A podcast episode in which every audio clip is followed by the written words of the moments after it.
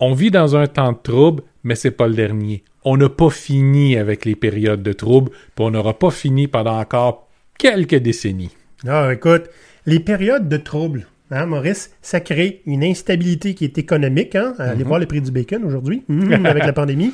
Perte d'emploi, des pertes d'heures hein, Mhm. euh, dans, dans notre emploi. Les prix qui fluctuent, ça finit plus. Il y a aussi une instabilité des chaînes d'approvisionnement.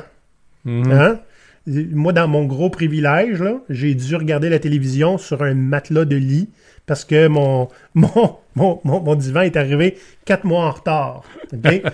Ça, c'est- pas grand-chose. Non, il y a encore des denrées de base qui sont difficiles à obtenir. Oui, puis plus tu es loin dans les régions, des fois, plus c'est difficile à obtenir. C'est ça. Donc, il y a des actions à poser, puis des compétences à développer pour pouvoir réussir hein, à, à passer au travers facilement de ce genre de, de, de, de- de période-là, puis euh, nous donner plus d'options. Et guess what? On va vous donner ça aujourd'hui. On va regarder un coup Pirate Canada. Go Pirate Canada! C'est qui ça? C'est Maurice, puis papa. Olivier et Maurice, deux pirates qui se font vigie pour voir venir les tempêtes, sont déterminés à ce que les gens ne soient plus des victimes des circonstances et que ceux-ci puissent faire face aux périodes de trouble. Voici leur histoire. Les périodes de trouble peuvent prendre plusieurs visages différents. hein. Mhm. Il y en a plein qui s'en viennent. On va encore vivre d'autres pandémies. Ce ne sera pas la dernière, croyez-moi. Mais c'était pas la première non plus. Non. Depuis les 20 dernières années, c'est quoi? C'est euh, épidémie, pandémie, on en a eu une douzaine, facile. Des petites, on en a une grosse là. Mais le fait est, c'est, ça va pas en s'amenuisant. Non. Crise environnementale, Maurice. Là. Ouais, je veux dire, ça, ça se croise avec la pandémie. Là. Ça, ça n'ira pas en s'améliorant. là. Non, euh, plusieurs endroits vont commencer à avoir des troubles sérieux avec l'eau potable, avec euh, certains types de nourriture, là, des, des denrées de base qui seront plus disponibles, des denrées qui sont moins de base, qui vont simplement cesser d'exister suite aux transformations environnementales. Puis la température arrête pas de monter. Déjà, à certains endroits, euh, elle arrive à un point suffisamment élevé que le corps est plus capable de réussir à se rafraîchir suffisamment. Si on n'est pas à l'air climatisé, on meurt. Ouais.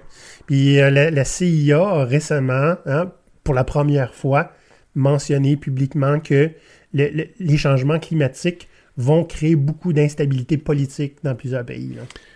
On va se battre pour les ressources qui vont être de moins en moins là. Hein, ce sera plus l'espace qui va être important, ça va être euh, ce qui permet de pouvoir vivre. Ouais. Si on veut être moins dramatique, on peut parler aussi de changements dans les marchés, hein, soit des nouveaux marchés émergents, des anciens marchés qui, marchés qui vont disparaître, euh, des, des restructures avec toute la façon dont les produits vont se déplacer au, au travers du monde. Donc, ça, en évoluant, euh, ça ne veut pas toujours dire que ça va être bon pour nous. Dans le sens que si on fait partie d'un- d'une entreprise qui refuse d'évoluer, hmm, ben à ce moment-là, on risque de perdre notre emploi. On risque de se d- d'avoir une industrie entière de laquelle on, on- on fait partie qui devient obsolète pour une raison ou pour une autre. Puis plus les nouvelles entreprises qui émergent essayent de se différencier puis de, faire évoluer euh, les marchés, faire évoluer euh, les, les besoins, les technologies, mais plus les entreprises plus stables déjà existantes ont de la difficulté à suivre. Hmm. Là encore, Maurice, on n'a pas parlé de l'automatisation. C'est un sujet qui revient euh, tout le temps, tout le temps. Et la plupart des emplois en ce moment de bureaux sont automatisables. Il y a des places qui vont commencer à le faire. Oui. Puis, euh, comme on l'a dit, hein, pendant la pandémie, on a vu ce que ça donne. Est-ce que le gouvernement est capable de soutenir 50% de la population qui ne travaille pas? La réponse est non. En tout cas, pas à long terme. Puis, c'est ce qui risque d'arriver éventuellement à long terme. Puis, je sais, on va encore avoir dans les commentaires quelqu'un qui va dire Ouais, mais les, les, emplois de service, euh, c'est pas touché par ça. C'est tellement pas vrai. Allez dans n'importe quelle épicerie pas loin euh, de, chez- de chez vous, puis regardez la quantité grandissante de caisses où les gens vont se servir eux-mêmes. Ouais. Hmm? Écoute, À Montréal, récemment, il y a eu le premier dépanneur, hein, le Petit Supérette, euh, sans employés. Tu entres, Wow. tu paies avec l'application et tu ressors. Puis s'il faut que tu sois membre de l'application euh, pour pouvoir ouvrir la porte. Hmm. Donc, tu sais, c'est là, là. Ça s'en vient. Euh, puis ensuite de ça, il y a aussi la délocalisation, hein, c'est-à-dire l'offshoring. Hein, L'idée que ben, il y a des employés qui coûtent moins cher dans d'autres pays qui sont en développement et que ben on va parfois donner de l'emploi à ces gens-là plutôt que localement. Oui, ça existe depuis des années, là, on s'entend. là. absolument. Ouais. Puis là, présentement, plein de gens euh, euh, disent, ben, le monde a changé. Maintenant, ce sont les employés qui décident, c'est eux autres qui ont le gros bout du bâton parce que les employeurs en recherchent de façon terrible des employés. Mhm. Profitons-en maintenant pendant que ça passe, mais dites-vous une chose, c'est que ce genre de situation-là ont tendance à faire un retour de pendule éventuellement. Il va se passer quelque chose qui va faire que, ben, les employeurs vont reprendre le gros bout du bâton. Puis croyez-moi qu'ils oublieront pas le petit bout que vous avez eu à vous avoir comme, av- comme avantage. Vous allez payer pour. Donc ça, c'est des crises qui s'en viennent, hmm, euh, qui vont pouvoir nous causer un nombre pratiquement infini, si on est chanceux, d'inconfort, si on est moins chanceux, de troubles. OK? C'est pas des positifs, ceux-là. Non. Des, des choses peuvent être catastrophiques. Des gens qui vivaient de, de- de- de façon décente, qui vont, ont- qui vont se retrouver dans, dans la misère abjecte. Des gens qui pourront simplement plus survivre à l'endroit où ils vivent présentement parce que ben, ça manque de ressources. Parce que, euh, regardons, on, on, on suit beaucoup euh, ce qui se passe chez les Américains. Puis, ben, ils sont non seulement en guerre de ressources, mais sont en guerre contre euh, le savoir, contre la connaissance, contre, contre énormément de choses. Toutes. Tout. Tout ce qui peut lui permettre de pouvoir passer au travers des prochaines périodes un peu euh, a- décemment, ben, c'est en guerre contre ça. Fait qu'imaginez de quoi ça va avoir l'air, là. Donc, euh, tu sais, on, on voit de plus en plus de réfugiés partout euh, dans le monde. C'est pas terminé. Fait que Mm. vous, chez vous, qu'est-ce que vous pouvez faire pour au moins vous donner une, une couche d'immunisation face à ces changements-là? Si une catastrophe arrive, si un changement arrive, si vous perdez votre emploi, si, si, si la nourriture de base est plus disponible par chez vous pour une raison ou pour une autre pendant une période de temps X, Y ou Z, qu'est-ce que vous pouvez faire pour vous en tirer? Mais avant, Maurice, quelque chose de plus important. Voyons non, Olivier, qu'est-ce qui t'est arrivé là? J'ai passé toute ma paye dans la marchandise de Go Pirate. Regardez, on a un magnifique ici, un tricorne sans corne. Les gens appellent ça des casquettes. Ici, regarde, moi, je, quand je mange, je me salis. Fait que je me suis acheté un beau gros drapeau Go Pirate, tu comprends? Comme bavette. Comme bavette, tu mets ça ici dans ton, dans ton chandail, hein? Uh-huh. Et voilà. Il y a une de nos membres qui nous a dit Tu devrais faire un, un chandail qui est écrit chaotique good. Vous pouvez faire ça vous autres aussi. Dites-nous ce que vous voulez avoir, hein, puis on peut vous faire quelque chose, si c'est possible, en quelques minutes pour que vous puissiez l'acheter. Tant et aussi longtemps qu'on peut prendre votre argent de cette façon-là, on va être vraiment content. J'aimerais que vous remarquiez un petit peu ici que j'ai un magnifique masque Go Pirate contre la couronne Vérole. GoPirate.com baroblique shop. Il y a deux stratégies qui sont populaires présentement pour, pour réussir à se donner un peu d'antifragilité à Ah. nous face à ça. OK? Il y a, il y a le- le- le- les concepts de survie qui est super populaire, encore une fois, chez les Américains, hein, qui essentiellement veut dire tu achètes beaucoup de canage, beaucoup d'armes à feu, puis tu te fais un bunker, puis peu importe ce qui arrive, tu vas être capable de survivre là. Pendant à peu près trois semaines à un mois, puis après ça, tu vas manquer d'absolument tout parce qu'il n'y a rien qui est soutenable là-dedans. Ta vie au complet est en conserve à ce moment-là. Exact. ouais. Puis tu as l'autre approche qui est euh, euh, une autre approche qui est très populaire aux États-Unis, mais qu'on voit encore euh, un, un peu partout, qui est beaucoup plus traditionnelle. Celle-là, c'est ce qu'on appelle le homesteading. Essentiellement, c'est utiliser ce qu'on possède puis en tirer le meilleur parti possible en faisant le maximum de choses à la maison. Et euh, j'ai eu une expérience personnelle particulièrement intéressante avec ça. hein. Il y a une dizaine d'années, j'ai eu une, une- une mini fermette. On n'était pas très très grand. On avait 7, 7, si on 7 acres de terrain. J'étais pas un très grand fermier. Mais on, on- on a été avec une fraction du, du- du terrain capable de faire vivre la famille dans des périodes de disette absolument terribles. Puis on- je me suis développé des dizaines de nouvelles compétences que je suis pas nécessairement super bon dedans encore aujourd'hui, mais n'empêche, des choses que je connaissais pas avant que maintenant je suis capable de faire. Pratiquement peu importe quoi, je suis capable de me débrouiller. Donc, ça, c'était une belle expérience de homesteading. Avec le peu qu'on avait, on a réussi à créer quelque chose, un, un système qui était capable de nous soutenir, nous, puis qui nous donnait plus d'opportunités. Il y, a- il y a beaucoup de gens qui ont commencé ça euh, euh, sans vraiment le savoir, hein, parce que c'était pas nécessairement un concept qu'ils ont étudié, mais en voulant avoir leur propre panneau solaire. Exact. Hein? Fait qu'ils seraient indépendants. On va en parler tantôt. Mhm. C'est- ça vous donne la capacité non seulement d'être indépendant en tant que communauté. hein, on parle Mhm. d'une petite unité euh, familiale, c'est déjà une communauté. Puis quand vous êtes plusieurs qui font la même chose dans la même région, vous apprenez souvent à, à vous connaître puis à Mhm. tisser euh, d'autres liens. Mais ça, on va tout parler de ça dans quelques secondes. Donc là, Maurice, on va parler un petit peu plus en profondeur du concept de homesteading. Mhm. Et puis, tu, tu m'avais dit que tu avais lu hein, un livre là-dessus, The Backyard Homestead, 200 fois au moins. Au moins. Ouais. C'est, c'est honnêtement, là, de toutes les lectures que j'ai faites de ma vie, et Dieu sait que j'en ai lu des livres, c'est celui avec le plus d'informations au centimètre carré que, que j'ai vu. Tu peux ouvrir n'importe quelle page puis apprendre quelque chose que tu savais pas. Euh, apprendre quelque chose qui va pouvoir t'aider à faire pousser quelque chose, transformer des aliments, réparer quel- quelque chose, produire de quoi que tu n'aurais jamais cru produire. Tout ce qu'on peut avoir de besoin est dans ce livre-là. Maintenant, il y en existe plusieurs autres. J'en ai lu plusieurs, mais celui-là a été vraiment mon préféré de, de, de, de Backyard Homestead. Pourquoi on se lance dans le homesteading? Ben oui, on peut toujours se dire, au cas où il arrive quelque chose, puis on a besoin d'être en mesure de pouvoir tout produire nous autres mêmes. Mais avouons-le, c'est présentement pas le cas pour la majeure partie d'entre nous autres. Fait qu'une bonne raison pour commencer à le faire, c'est par plaisir, parce que c'est le fun. OK? C'est comme un jeu avec un paquet de petites expériences contrôlées que tu peux faire. Est-ce que tu es capable d'apprendre à faire pousser telle chose dans telle condition? Ouais. Où est-ce que les choses devraient se placer mieux?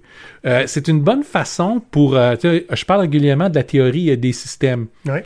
Mais là, vous allez devoir apprendre de façon pratique comment ça marche, comment l'eau circule dans un système ou sur un terrain. Si vous n'avez pas de, de terrain, c'est encore mieux. Vous allez tout devoir faire ça artificiellement. Mais ça se fait. Tu sais, comment est-ce que. C'est quoi le, le cycle de vie d'un outil, que ce soit de vêtements ou des outils pour travailler? Comment faire pour les entretenir? Puis étirer euh, ce cycle de vie-là? Donc, tout ça, ça fait partie de ce qui rentre, ce qui sort, ce qui va être produit, puis tout ça. Théorie et des systèmes. Fait que c'est une façon pratique de la vivre, là, la théorie. Exact. système. Ouais, C'est intéressant. Et chaque espace peut être rentabilisé d'une façon ou d'une autre. Des fois commercialement, des fois pas. Puis c'est vrai, même si on est en appartement. Hein, c'est, c'est sûr que ce qu'on va réussir à produire va être en petite quantité. On appelle ça artisanal, puis on sait Mm. tout ce que ça veut dire. Hein? Ça se vend un petit peu plus cher quand à le vendre. C'est fait à main. C'est fait en main. Sinon, juste pour son propre plaisir, si vous, si vous avez jamais fait votre propre pain, ou vous n'êtes pas bon à le faire, vous savez pas le bonheur puis la, jouissance que c'est que de manger du vrai bon pain. Il y en a beaucoup qui l'ont essayé pendant la pandémie. C'est vrai? faute d'avoir autre chose à faire. Donc, c'est toutes des raisons plaisantes sur lesquelles on peut s'essayer à apprendre comment le homesteading fonctionne. Puis, euh, un coup qu'on a appris ça en- en- de façon euh, de loisir, ben, le jour où ça va être vraiment euh, nécessaire, les installations sont là, vous avez déjà les compétences, puis il s'agit juste de le faire un petit peu plus intensément. Hmm. À la base, la première compétence que vous devriez vous développer, hmm, c'est apprendre à cuisiner. Non, non, non, Non, faites ça. pas cette face-là. là. la, plus, C'est important. La plupart d'entre nous autres, on ne sait pas vraiment cuisiner. Mm. On sait suivre les instructions sur le, sur le paquet, puis rajouter l'eau au bon moment. OK? Mais c'est plus que ça. Pouvoir cuisiner à partir de presque rien, ben, ça va vous donner des options que vous n'avez pas avant. Notamment, ça va coûter sérieusement moins cher. Ouais. Parce qu'on ne se mentira pas, le prix monte sur tout. Hein? Tout. Tout. La viande spécialement. Hmm. Oui, ben justement, quand on apprend à, à cuisiner, savoir cuisiner de la viande, c'est excellent. Surtout plusieurs coupes euh, il y a- différentes qu'on puisse après ça savoir quoi faire avec les coupes les, les, les moins chères, qui vont quand même nous permettre de bien manger. Mais en même temps, euh, présentement, je suis en train de développer mes compétences de cuisinier végétarien parce que ça coûte une fortune de moins. On a beau acheter bio, on a beau faire attention à, à ce qu'on achète comparativement au, au prix de la viande, c'est bon. Que ce soit comme accompagnement, que ce soit comme plat principal, que ce soit comme, comme juste pour dire on va avoir un moins grand impact sur l'environnement à faire notre part de plus, euh, passer une journée ou deux ou trois par semaine à uniquement manger végétarien, ça nous commet pas à quoi que ce soit, puis ça fait une différence. Puis, dans apprendre à cuisiner, on parle aussi de la transformation. Ouais. OK? On va régulièrement acheter des produits euh, transformés, mais souvent, c'est pas très difficile de le faire soi-même. Faire sécher euh, des fines herbes, c'est c'est extrêmement facile. Ça permet de les acheter à pas cher quand ils sont en, en- en quantité industrielle, que ce soit fines herbes, que ce soit des pommes ou des tomates à l'automne. Tu sais, achetez les choses en saison, faites des petites transformations, vous en avez pour le reste de l'année. Tu sais, qu'est-ce qui serait important aussi? Apprendre à, à, à- à utiliser les, les aliments pour pas avoir à les jeter. Oui. C'est combien? C'est quoi les études qui disaient, là, près, un, un sac sur quatre d'épicerie se ramasse aux poubelles. C'est assez terrible. Puis, euh, je veux dire, je suis pas un exemple là-dedans. Là. Euh, malheureusement, moi non plus. Non, c'est ça. Mais il existe des pratiques, parce que surtout avec des légumes, Ouais. pratiquement tout est consommable d'une Mhm. façon ou d'une autre. Puis c'est facile de, de trouver euh, sur Internet des choses que je trouve super in- intéressant, euh, des gens qui vont cuisiner avec de la scrap, avec les avec les, les, les, Les restants. les- les restants, les ouais. épluchures de carottes, les, Ouais, vous êtes ouais, capable de transformer ça en bouillon, vous êtes capable de les faire sécher puis de faire des aromates avec ça. Donc, tu sais, énormément de choses qu'on est capable de faire avec très peu. À partir du moment où on se développe la mentalité puis le réflexe de, à chaque fois qu'il y a quelque chose qui rentre chez vous, ça va être préparé puis transformé puis utilisé à 100%. euh, Vous allez voir une différence majeure sur vos factures euh, euh, Ben d'épicerie. Puis si vous me croyez pas que ça peut faire une grosse différence, dans la partie la plus pauvre, la plus sombre de toute ma vie, OK? Où avec une jeune famille, on avait un bébé naissant, là, on a passé 12 mois sans aucune forme, 13 mois sans aucune forme de revenu. Aucune forme de revenu ou de support ou de soutien. On a réussi à survivre parce qu'on avait un bon jardin puis qu'on transformait tout ce qu'il y avait dedans. Donc, on a pu manger non seulement pour toute notre année, mais on a eu encore des conserves pour quelques années après. Ah, ouais, ben oui. C'est sûr. Ben tiens, pendant que tu es là, là, on parlait d'apprendre à cuisiner. Ouais. Mais créer sa nourriture. Si vous avez un bout de terrain, je parle pas une ferme, là, OK? La plupart des maisons, surtout ici en Amérique du Nord, on a des bons terrains autour où on- qu'on utilise à faire pousser du gazon. Une affaire que non seulement ça coûte cher, ça a tendance à mourir tout le temps dès qu'il y a un peu euh, de sécheresse, il faut tout le temps réussir à l'entretenir. Si vous, ça vous force à aller passer la tondeuse une fois par semaine, ben, sauf si vous êtes moi où j'ai des super de bonnes excuses pour pas le faire à chaque fois. Mais c'est gaspiller de l'espace utilisable pour faire pousser rien de valable. Ouais. Transformez ça un, un petit peu. T'sais, les fleurs que vous faites pousser, arrangez-vous pour qu'il y ait des fruits qui viennent avec. Hmm? Que ce soit comestible, que la fleur elle-même puisse l'être ou puisse être tran- transformée.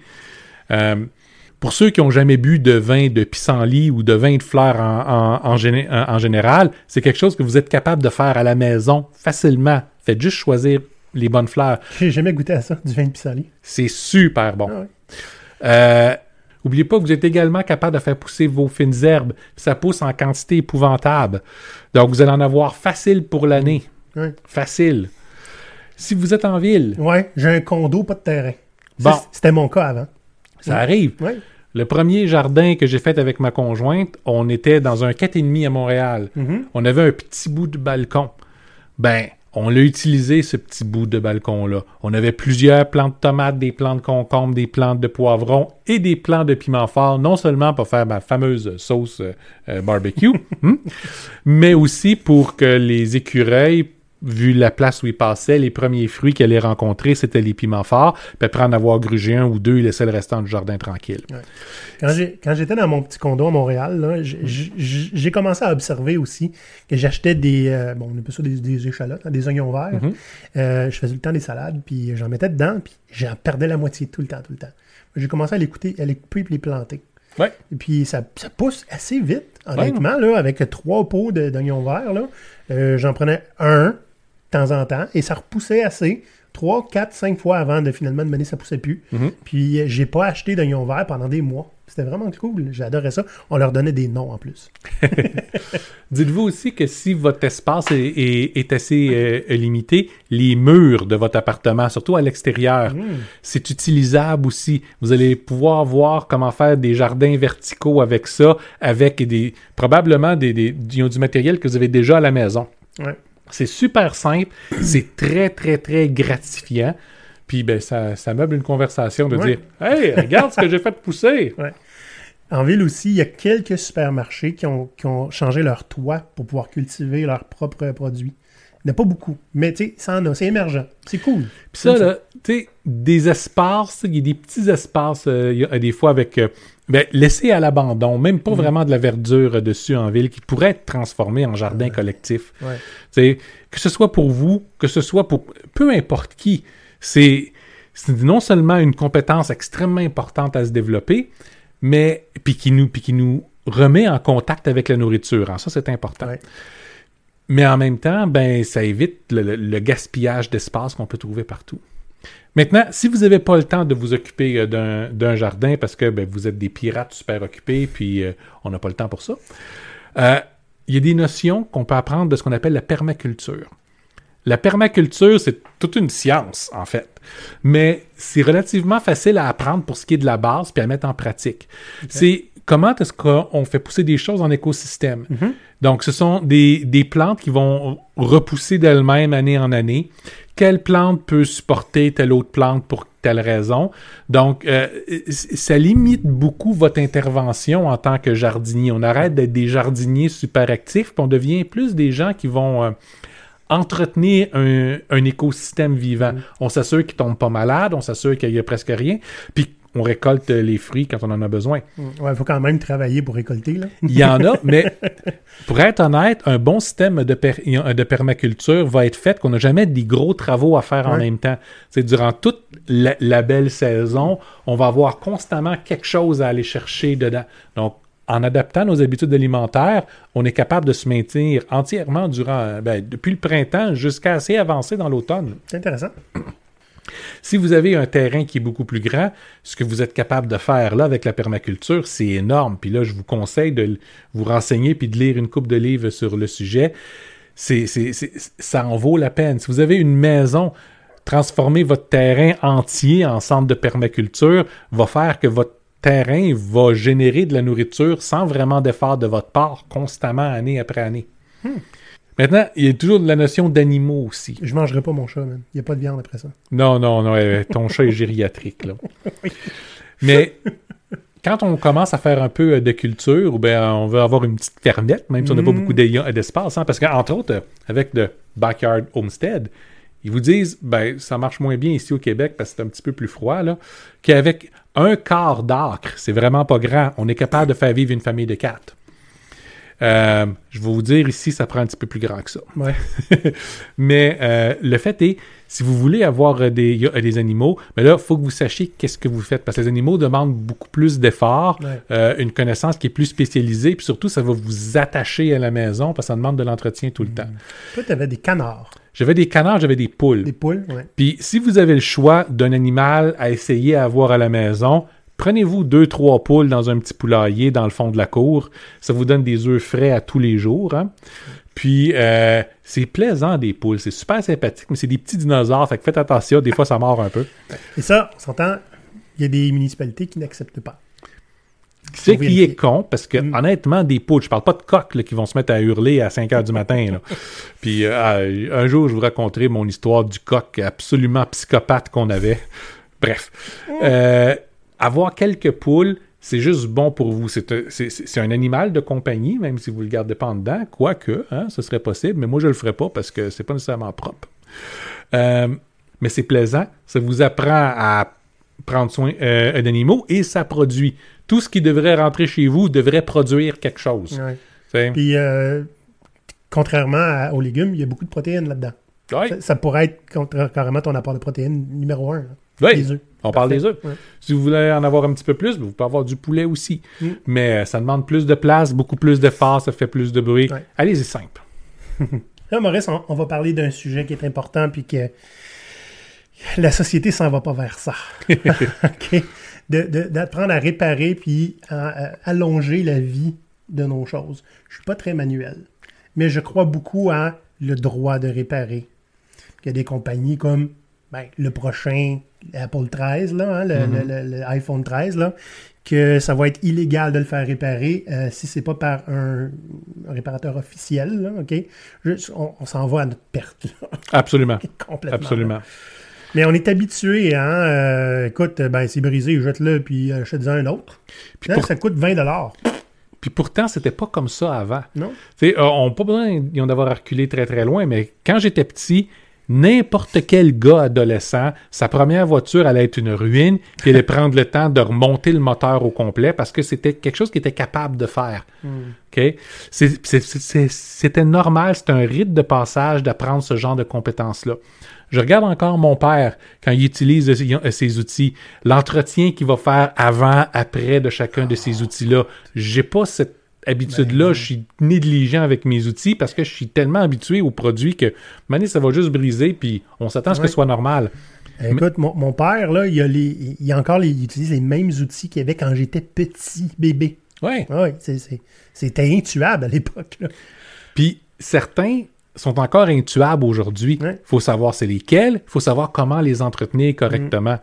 Je veux dire, une poêle en fonte, Ah oui. C'est excellent, puis ça va vous durer pendant des générations si vous savez comment l'entretenir. Oui. Donc c'est important d'apprendre à entretenir nos choses comme il faut pour faire durer leur vie. Puis c'est important d'apprendre à les réparer. Je veux dire, on a un trou dans des bas, qu'est-ce qu'on fait? On les jette, puis on va chez Costco, on a acheté 20 d'autres. Eh! Mm. Pourtant, y a-t-il une affaire plus simple que de réparer un trou dans des bas? Ouais. Puis- les chaussettes, hein? C'est ça. Oui.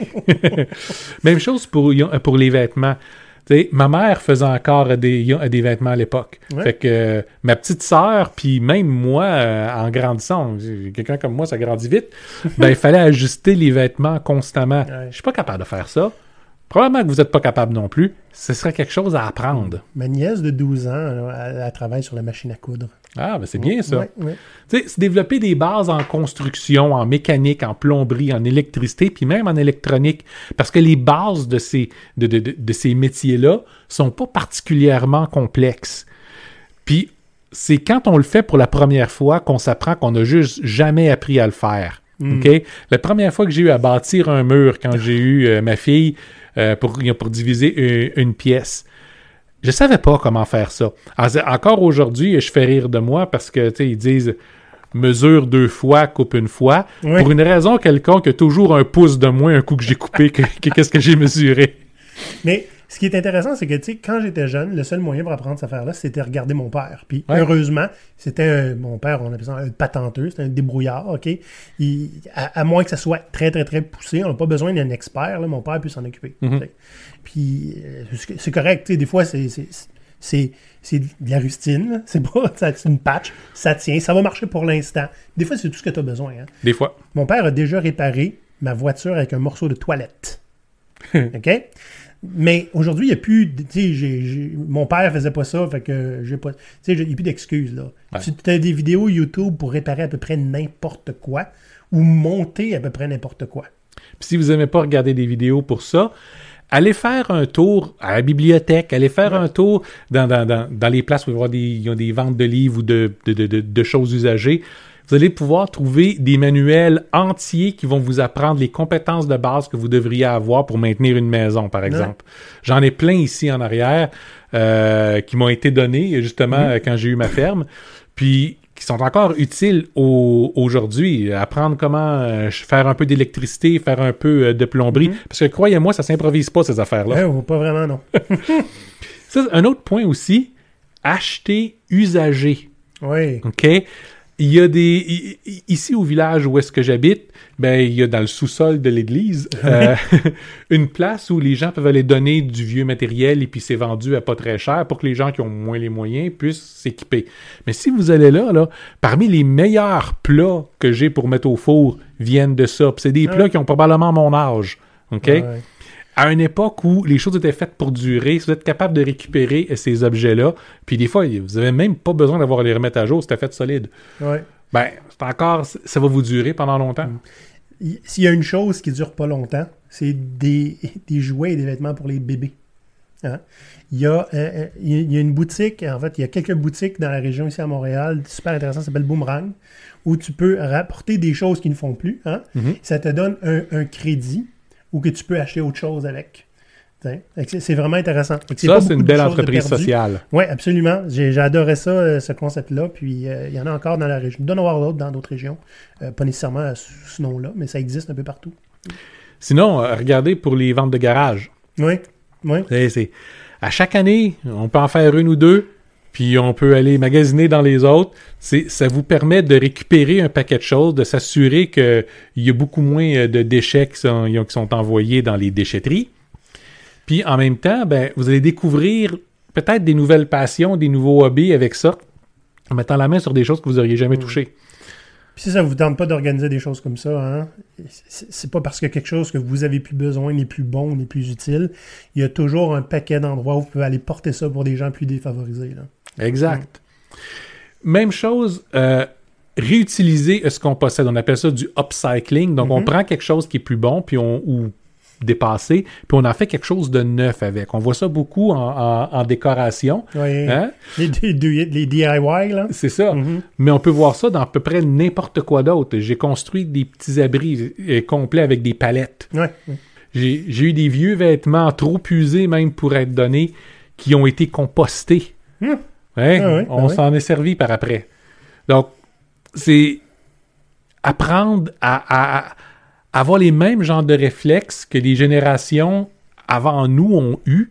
Puis que les prochaines générations vont devoir avoir. Je Exact. pas le choix non plus. Puis C'est vrai que la majeure partie des choses qui sont à vendre aujourd'hui sont faites avec euh, euh, une date d'expiration, puis sont faites pour être jetables tout de suite après. Ça ne veut pas dire que ce sont les seules options que vous avez. Mm. Tu sais, Des fois, payer quelque chose un petit peu plus cher que vous allez pouvoir maintenir puis qui va durer longtemps est un bien meilleur investissement que d'acheter six fois quelque chose de relativement Ouais.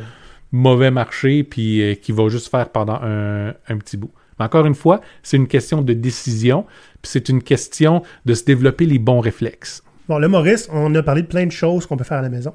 Mhm. Mais il arrive quoi si il arrive ce qu'on a dit au début, là, notre emploi est automatisé, puis euh, on a des difficultés à trouver un emploi. Là. Ben, c'est bon d'avoir, on en parle en, en antifragilité euh, constamment, Mhm. ayez des revenus d'appoint. Ce qui est intéressant quand vous prenez déjà des approches de homesteading, c'est que vous allez vous développer un paquet de compétences qui vont vous permettre de produire des choses pour, pour vous créer un, un revenu euh, euh, d'appoint. Mhm. Euh, regardez, un exemple. J'aime bien parler de, de, de ma famille. Ma sœur, avec euh, son commerce Le Bedon Gourmand, que vous pouvez trouver sur Facebook, qui fait des, des, des conserves et puis des petits pots, des, Ouais, ouais, ouais. des, des produits vraiment intéressants. Euh, que, que, que, que c'est quelque chose qui est fait comme revenu d'appoint euh, euh, présentement avec une entreprise qui est en train de se développer suffisamment pour que d'ici un an ou deux, ça soit son métier principal. Euh, C'est bien. Demandez-vous présentement lesquelles de vos compétences sont vendables, puissent vous permettre de, de, de vous développer des, euh, des, des revenus d'appoint de cette façon-là. Puis, demandez-vous quelles compétences vous pourriez aisément vous développer pour être capable de le faire. Donc, la plupart des compétences de homesteading, que ce soit euh, de la transformation d'aliments, que ce soit apprendre à cuisiner, que ce soit Mhm. apprendre à réparer des choses réparables, ben, il n'y a plus grand réparateur général autour de, de vous autres. Quand Non. vous connaissez un papa qui sait encore comment le faire, vous allez le voir. Ben, imaginez si vous êtes capable de faire ça pour vos voisins. Mhm. OK? Ou carrément donner des cours. Carrément donner des cours. Ça, existe, là, apprendre à réparer ou entretenir son vélo. Il y a des gens qui donnent des cours pour ça. Exact. C'est pas besoin d'être très bon. Vous avez juste besoin d'en savoir plus que la personne qui veut suivre le cours. C'est ça. Devenez un artisan. Un artisan, c'est comme un artiste, mais appliqué, Mhm. qui fait des choses que vous êtes capable d'utiliser. Que ce soit de faire de la poterie. Vous dites, qui c'est qui c'est qui sait comment faire de la poterie aujourd'hui? Que ce soit de faire des vêtements, que ce soit de faire des, des, il y a des outils pour permettre la, la- la- la- la création d'un potager qui va être arrosable automatiquement, par exemple. tu sais. mhm. Monter ces petites euh, choses-là, ça peut vous permettre d'avoir un petit revenu d'appoint fort intéressant. La vente par Internet est capable de vous aider parce que vous avez tout un métier. C'est un de nos revenus d'appoint. Ben oui, hein, on a une boutique Ben maintenant. oui. On fait pas qu'est-ce qui est dans la boutique, par exemple. Non, c'est pas nous qui le fait. Mais c'est un revenu d'appoint. On pourrait. Je vais commencer à vendre ma sauce barbecue faite Oh. expressément pour manger les gens riches. si ça vous intéresse pour vrai, dites-le à Maurice. Ouais. Il va être obligé de la faire. Dites-les. Donc, en, en maintenant un commerce par Internet comme ça, c'est, on va dire, c'est pas pas de travail, mais c'est relativement peu euh, de, de travail. Ça peut vous permettre de générer justement ces revenus à, Mhm. à ce point-là. Développez vos relations. Quand vous allez être en mesure d'avoir quelques clients autour, ben c'est des gens avec qui vous êtes capable de créer une, une- une communauté. Tu sais, éventuellement, eux autres ont des choses qui vont vous être utiles. Vous allez avoir des choses qui vont leur être utiles. Vous allez au moins minimalement vous connaître. Souvent, vous allez être dans la même région ou dans le même quartier. À ce moment-là, c'est possible de, de, de retisser des relations de, de quartier qui souvent n'existent plus aujourd'hui. Toutes vos compétences que vous avez, essayez de les mettre en pratique. Pas juste les apprendre de façon théori- théorique pour un jour, ça peut être utile. Créez-vous un projet quelconque, essayez-le. Je suis en train de bâtir ma propre guitare à partir d'une pelle. OK? Plein de nouvelles choses que j'ai jamais appris à faire, mais je trouvais que c'était- ça avait l'air suffisamment intéressant. Ah ouais, après ouais. ça, je pourrais apprendre comment en jouer. Pas grand espoir que je vais réussir à en jouer, mais au moins elle va être faite. Le jour où on va partir de notre band, tu vas être obligé de jouer avec cette guitare-là. Mhm. Dernier point, développez vos communautés. Ah, À ouais. partir du moment où vous dites Je suis seul et indépendant et puissant, self-made man, ben ça veut dire que vous êtes pas mal plus fragile que n'importe qui qui a une meilleure façon de penser. Ça fait moins glorieux comme ça, mais à partir du moment où vous faites partie d'une communauté, Ouais. que vous avez une importance à apporter, puis que chacun des personnes dans cette communauté-là est capable de contribuer d'une façon ou d'une autre, vous manquerez jamais de rien. Euh, puis on fait toute partie de plusieurs communautés. Oui, hein. Donc, euh, on fait partie d'une communauté de quartier, on fait partie d'une communauté familiale. Plusieurs d'entre vous font partie de la communauté Go Pirate. Ouais. OK? Peu importe où vous êtes dans le monde. Il y a beaucoup de gens qui s'apportent des choses là-dedans. Absolument. En tout cas, nous, on retire beaucoup de notre propre communauté qu'on a créée. Absolument. on, on leur donne tout ce qu'on peut.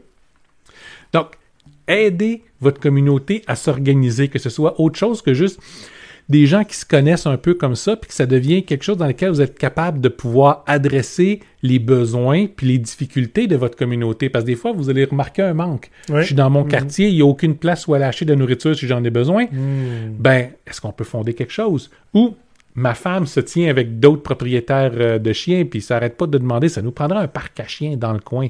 Ben, écoute, commencez à organiser ce qu'il faut pour avoir le permis pour réussir à en installer un.